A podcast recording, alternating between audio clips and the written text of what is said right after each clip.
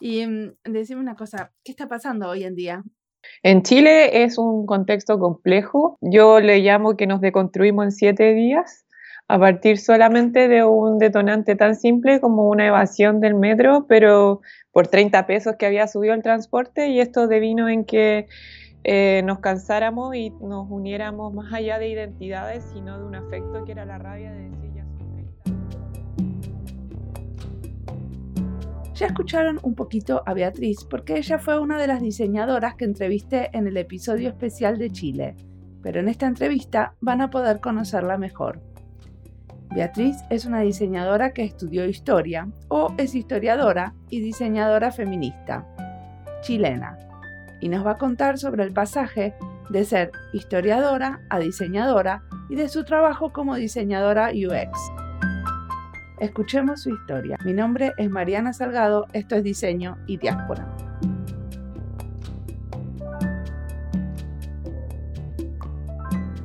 Entonces, eh, ¿Quieres presentarte?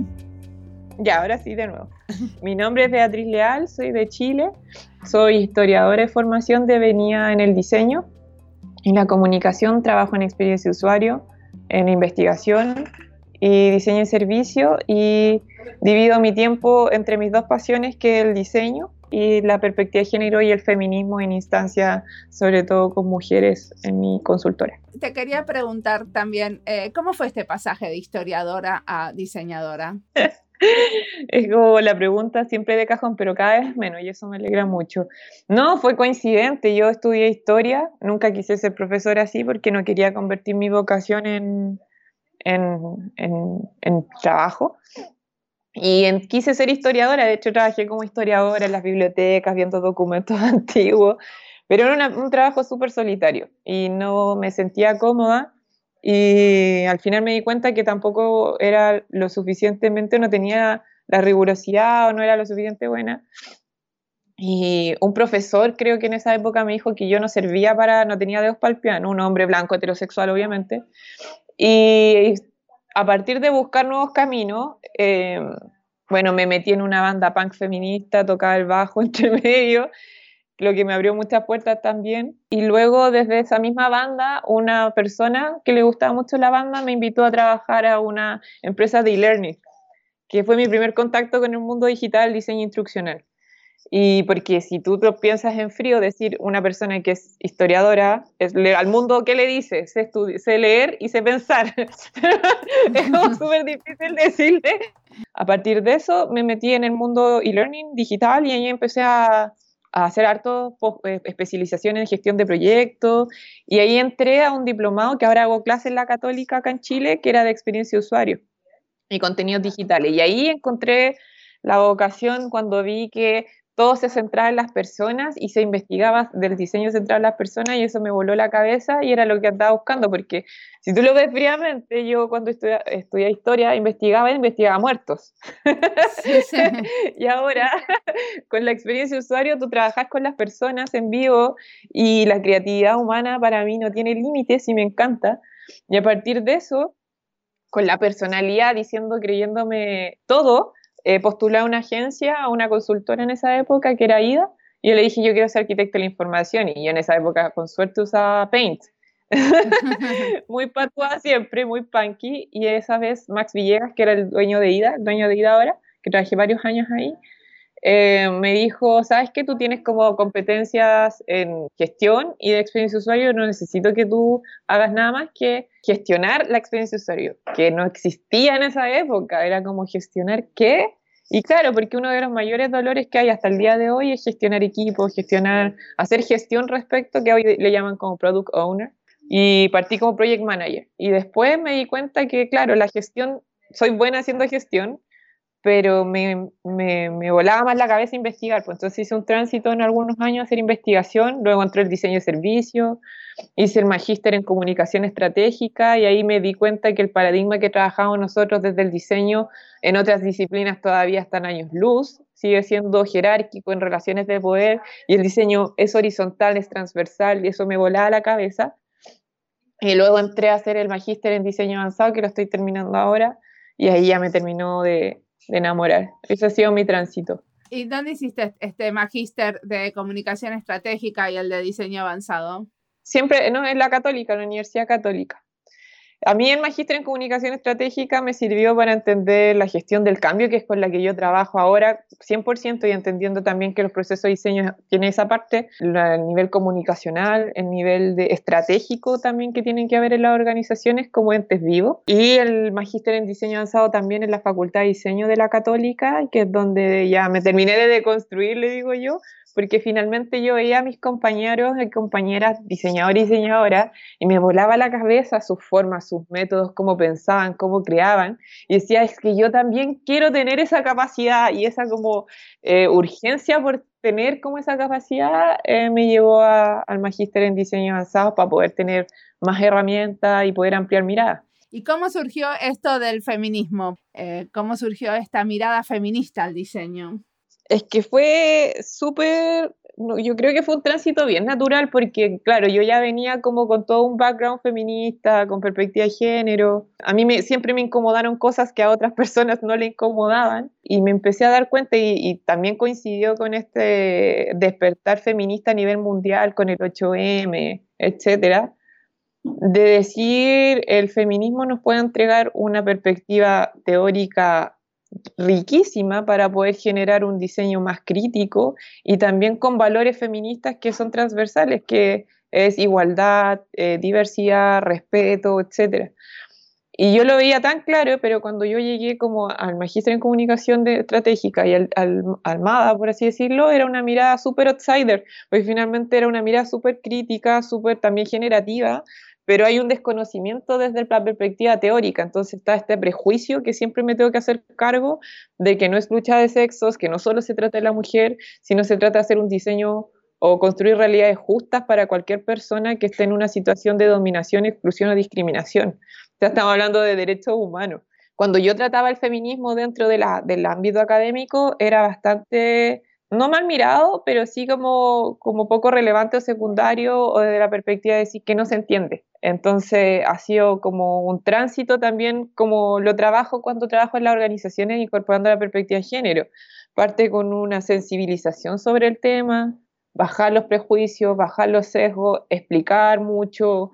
Huerto Maturana es mi, es mi base desde la cual yo abordo todo lo que hago, desde la perspectiva de, de la, del, del lenguaje y el cambio organizacional. Y, y, ahí también coincide en que eso partió hace como tres años y todo mi trabajo en la universidad lo hacía sobre feminismo, pero aplicado.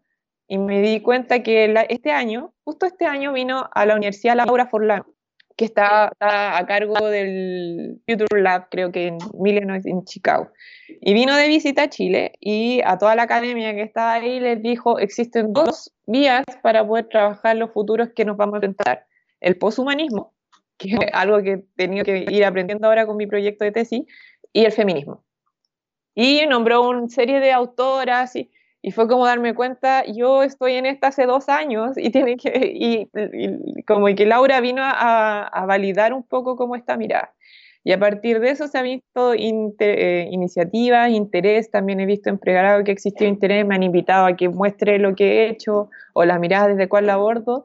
Y también mi estrategia o mi forma de, sensibilizar aparte de esto ha sido también yendo a conferencias afuera en instancias donde todavía no es tema. Por ejemplo, fui al UXConf, que es una conferencia de experiencia usuario, a hablar sobre feminismo y diseño. Fui a Palermo, también en Argentina, a hablar sobre el tema. Ahora fui a Lila a hablar sobre género y experiencia usuaria. Bueno, entonces me contás algún, contame algún ejemplo y algún proyecto donde esto fue especialmente relevante. Uno de los proyectos que para mí fue piloto para demostrar que no solamente una mirada crítica, sino también es generativa.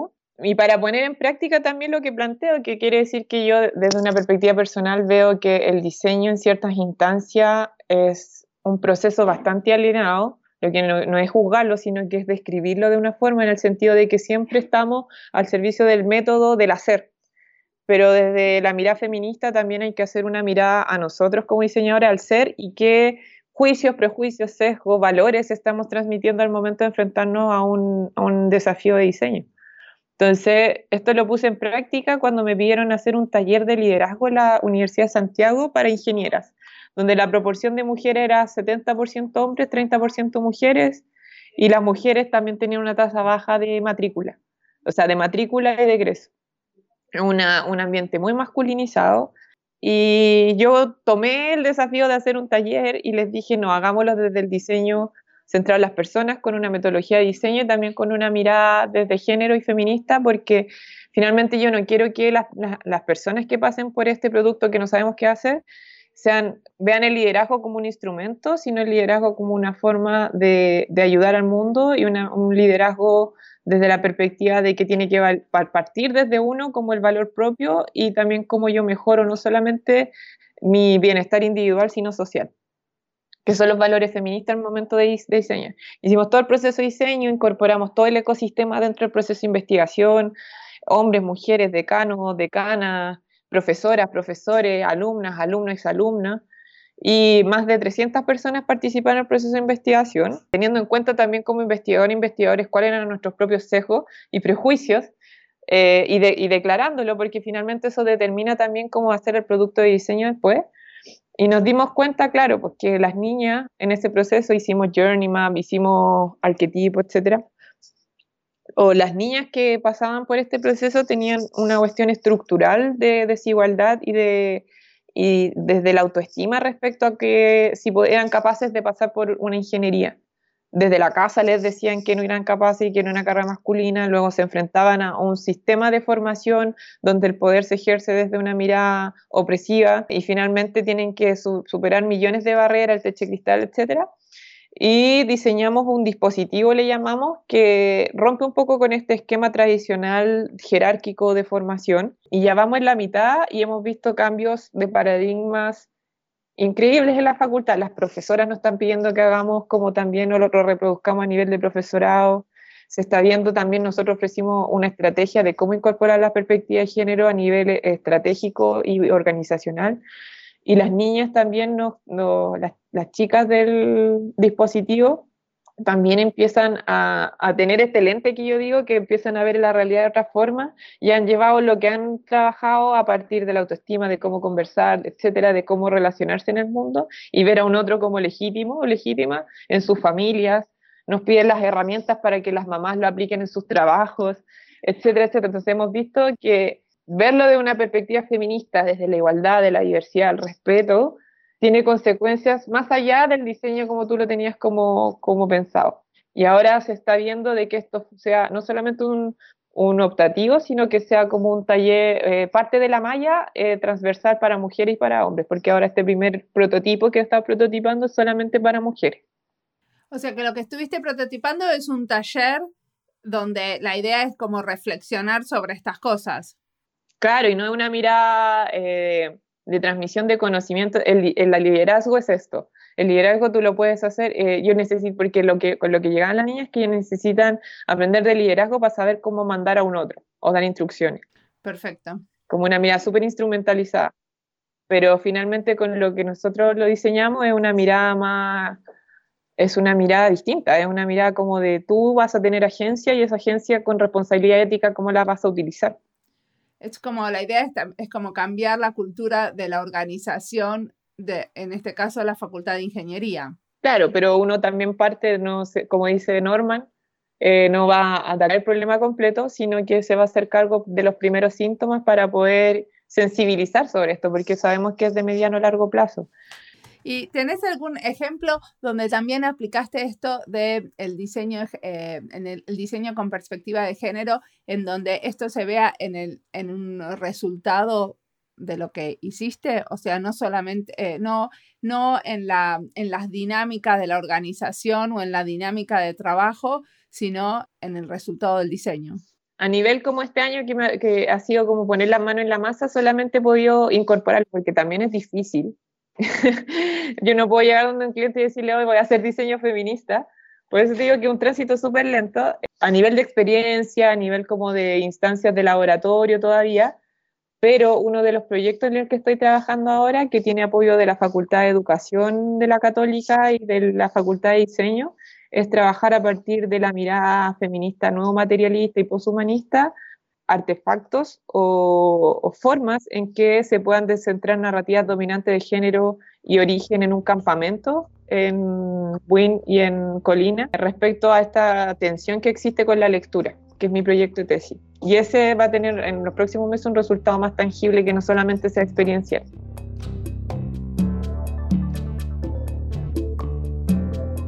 Beatriz dice que su lucha es tratar de hacer diseño justo. Quiere diseñar realidades y relaciones sociales.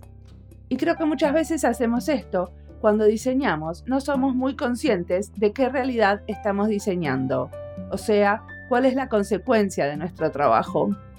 ¿Qué pasa cuando se usa lo que propusimos?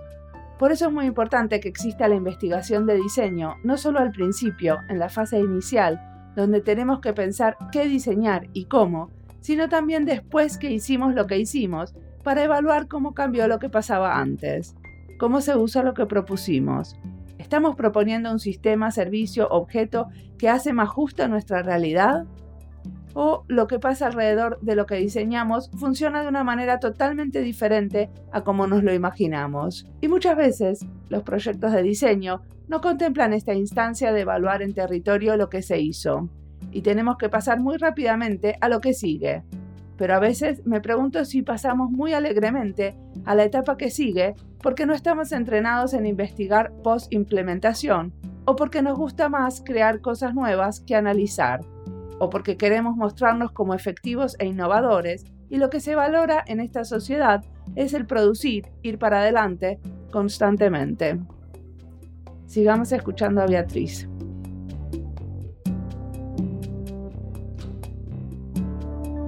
Sea, la idea es estudiar cómo la gente lee.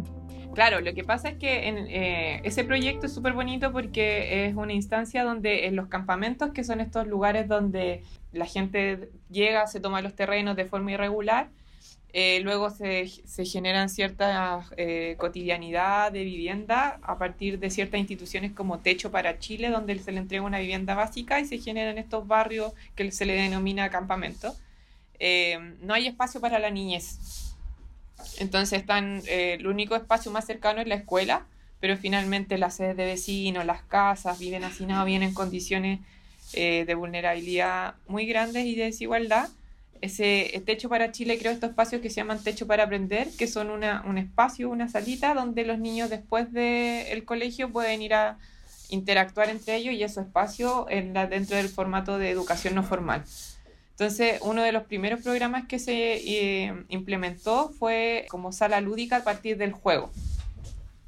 Entonces, el Observatorio del Juego implementó ciertos juegos que permitan desarrollar ciertas habilidades en los niños y las niñas. Y un segundo programa fue el Rincón Libre, que es con la, mi profesora de tesis, Macarena García, que ella venía de hacer un proyecto de la biblioteca migrante, en donde a partir también del ejercicio de la lectura, o también ver la lectura como un objeto liberador, eh, se puede cuestionar también las formas de hacer y pensar y de centrar estas narrativas dominantes discriminatorias. Entonces, a partir de ese ejemplo, se quería implementar en, la, en, los TPA, pero han ocurrido ciertas fricciones donde las agentes o las gestoras, que son mismas pobladoras de, de los campamentos, no tienen tanto cercanía con la lectura. Entonces es súper difícil que los niños le puedan tomar valor a la lectura, lo que se pueda provocar también estos paradigmas como de de cómo yo trabajo la lectura en grupo, que es como la lectura grupal, cómo, de, cómo romper también ese paradigma y entender que el libro es un medio también para desencadenar, por ejemplo, que uno de los centros de investigación, los afectos y las emociones, y teniendo la tesis de que las emociones también pueden ser parte de las transformaciones sociales. Y la educación de las emociones también es súper importante para ser personas más seguras en un futuro respecto al devenir de su realidad. Entonces había una tensión constante y mi misión, o me metieron al proyecto para poder observar esta realidad y desde una mirada feminista, nuevo materialista, poshumanista, entender cómo se puede eh, tensionar esta relación.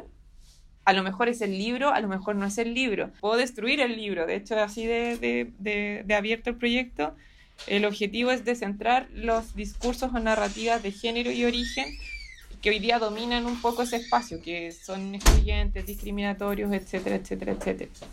¿Y qué, sería esto de explotar el libro, destruir el libro?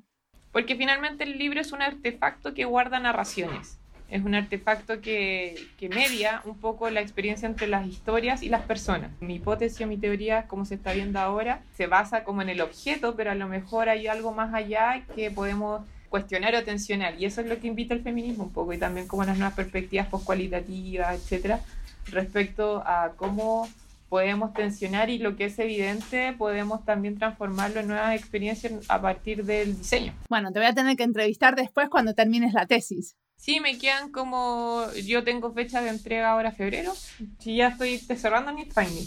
Eh, y entonces, eh, ¿qué te imaginas haciendo en unos años? Eh, mis planes, no sé, no, como que soy como lo alcohólico, vivo el día, un día a la vez.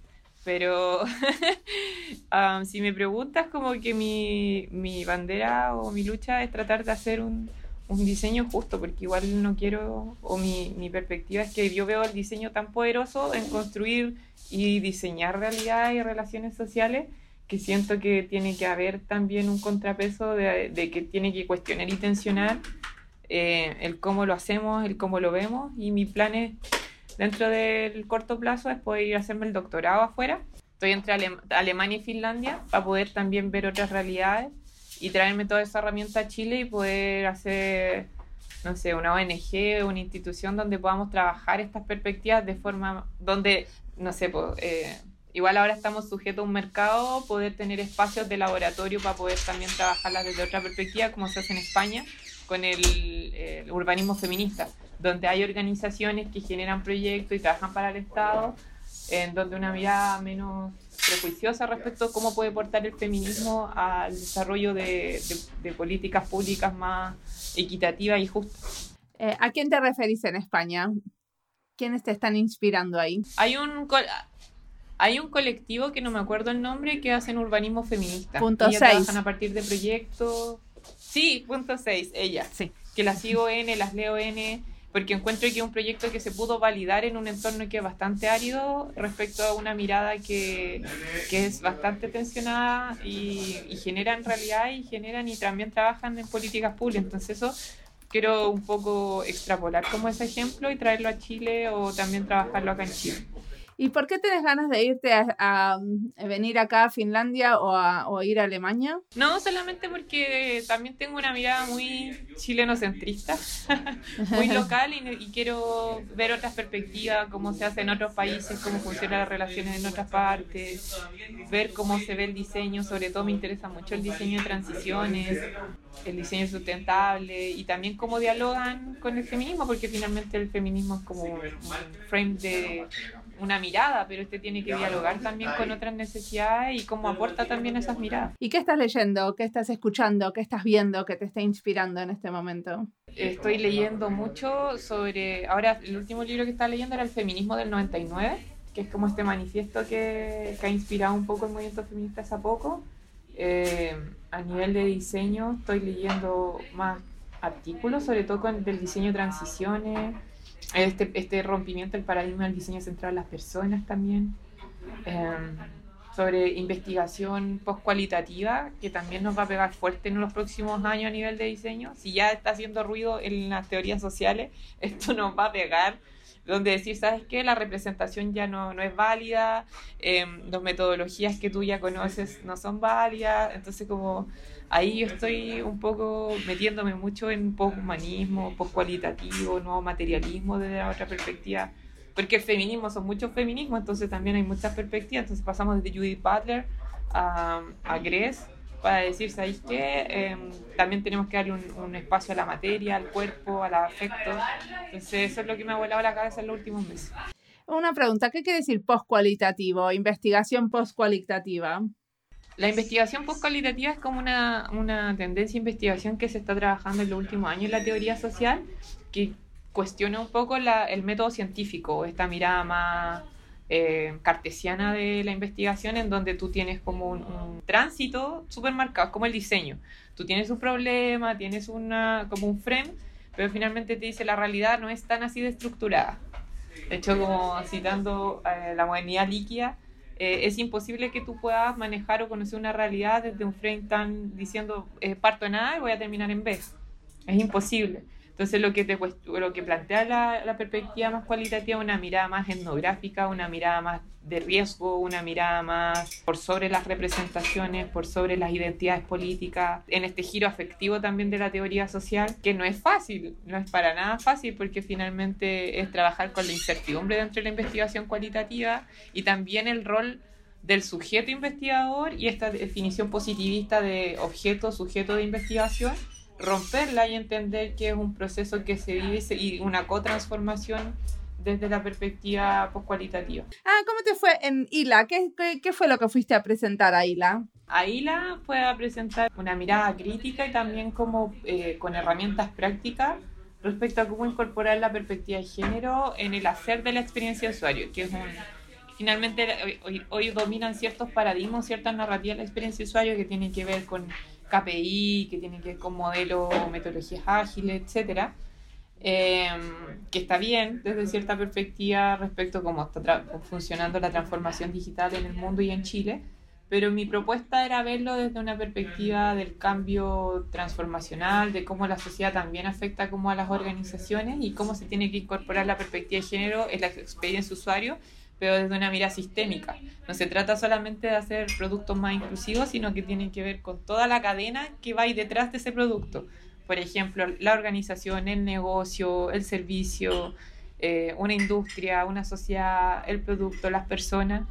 Y de esa perspectiva también herramientas prácticas desde la experiencia que yo he tenido trabajando de cómo tensionamos con miradas que son distintas a hacer las cosas distintas parto mi presentación con una historia que tiene que, que yo partí haciendo un formulario contacto, muy nada, en un banco de cobertura nacional, y cuando llegamos al, al campo el género, yo les digo, está mal planteado porque el género es una construcción social y si quieren preguntar esto, cuestionenselo y si no pregunten sexo. Y si es sexo ya no es binario porque incluso en, en otros países son tres. Y solamente bastó que yo hiciera ese comentario para que el tema subiera gerencia en una empresa que tenía políticas declaradas de inclusión, diversidad y de género. Y esto atrasó un poco el proyecto, pero finalmente tuvieron el cuestionamiento de decir, ¿sabes qué? Lo vamos a trabajar, pero no nos podemos hacer cargo, entonces vamos a preguntar sexo, hombre, mujer, otro. No es una guerra ganada, pero sí es, una, es como una tensión que uno genera desde eh, esta mirada periférica que puede tener experiencia usuario, hacer cuestionar una organización completa de cómo está haciendo y cómo concibe también el género entre su hacer. Y a partir de eso yo en ILA planteaba ciertas buenas prácticas de cómo tiene que ser la actitud y cómo tiene que ser un, un tránsito que no es fácil, no es largo, pero finalmente nosotros tenemos que ser los agentes que generen estas, estas tensiones y ser conscientes también de cómo nosotros generamos diseño inclusivo. ¿Y, y, y qué, qué riesgos ves a estos de ser estos agentes que generan estas tensiones? Es que el primer paso, claro, a mí, y lo vivido en carne propia, uno tiene que enfrentarse a, a, negociar con otras narrativas que tienen las personas, porque no es un, imponer una visión, es negociar narrativa. Entonces, cada uno se enfrenta a prejuicio, a sesgo, pero también hay un contexto, por lo menos en Chile, donde estas discusiones se están dando y donde hay un ambiente que te permite abrir esta conversación. Antes ni siquiera se podía abrir, ahora se abren, eh, se aceptan, se conversan entonces hay otro eh, mood cultural o sociocultural respecto a cómo poder abrir estos diálogos. Antes, hace cinco años uno era outsider, ahora ya es parte. Eh, de, de, hecho, en Chile hay ciertas normativas que están surgiendo, como las ISO, en donde las, las, empresas se están certificando para incorporar la perspectiva de género. Y eso impacta no solo en la organización, el negocio y las personas que están dentro de una organización, sino en el hacer de las organizaciones y cómo tienen que hacer productos y servicios más inclusivos porque las generaciones que vienen ahora ya son más cuestionadoras respecto a eso. Yo me fijo o también veo como en mi entorno como si una empresa te pregunta el género en un formulario o cómo está su infraestructura, cómo es la experiencia, el, el lenguaje que utiliza si es no sexista, etcétera, etcétera, etcétera. Entonces es un cambio social completo que ahora nos permite poder tensionar, pero cuando hablo de tensionar no es solamente desde la crítica, sino también generativa y no confrontacional. Eso es súper importante cuando uno trabaja con feminismo y género. Estáis negociando narrativa, entonces mantener una narrativa confrontacional es cerrar la perspectiva de un otro a abrirse a conocer una realidad nueva. ¿Es verdad que las ISO están teniendo perspectiva de género? O sea, ¿las ISO incluyeron una perspectiva de género? No, actualmente no. Las ISO están en un tránsito hacia eso. Eh, pero los tipos de certificación o de normativas que se están construyendo a partir de los lineamientos del PNUD de cómo gestionar el género funcionan como una ISO y al igual que las ISO en los 80 eran sugerencia y luego fueron obligación, el tránsito natural de estas normativas de género es que pasen de ser una sugerencia a ser parte de la generación de valor de los productos y servicios de las organizaciones. Es lo mismo que la sustentabilidad, también es como son las dos vías que están que van a remover un poco las estructuras tal como lo hicieron las ISO con calidad, por ejemplo. Eso estuvo buenísimo. Eh, no tengo más preguntas, creo. Ya estamos. Muchísimas gracias. Muchas gracias a ti y qué honor que me hayas querido entrevistar.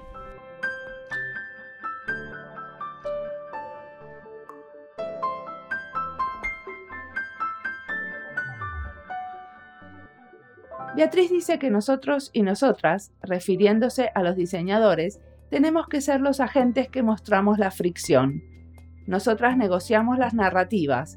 ¿Cómo se pide información al cliente? ¿Qué se pide en un formulario? Parecen cosas menores, pero no lo son, porque muchos de estos formularios se hacen como en piloto automático y con eso se repiten maneras de hacer las cosas que reproducen valores que ya no nos representan. Por eso es importante que cuando uno tiene que rediseñar algo, lo que sea, se pregunte si se puede repensar la narrativa.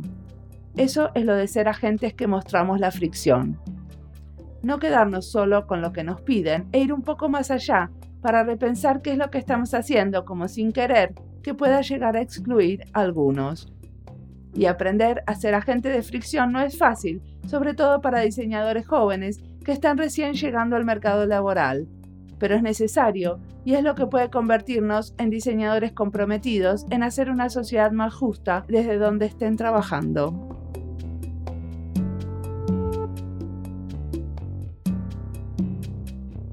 Como siempre, la música del podcast es de Julián Pereira con sonidos originales de Antonio Zimmerman. La producción y la edición de sonido es de Andy Fechi. Este podcast está producido con licencias de Creative Commons con Attributions. Esto fue Diseño y Diáspora. Pueden seguirnos en nuestra cuenta de Twitter, arroba diseño y diáspora, en nuestro sitio web diseñoydiaspora.org y no olviden recomendarnos. Nos escuchamos en la próxima.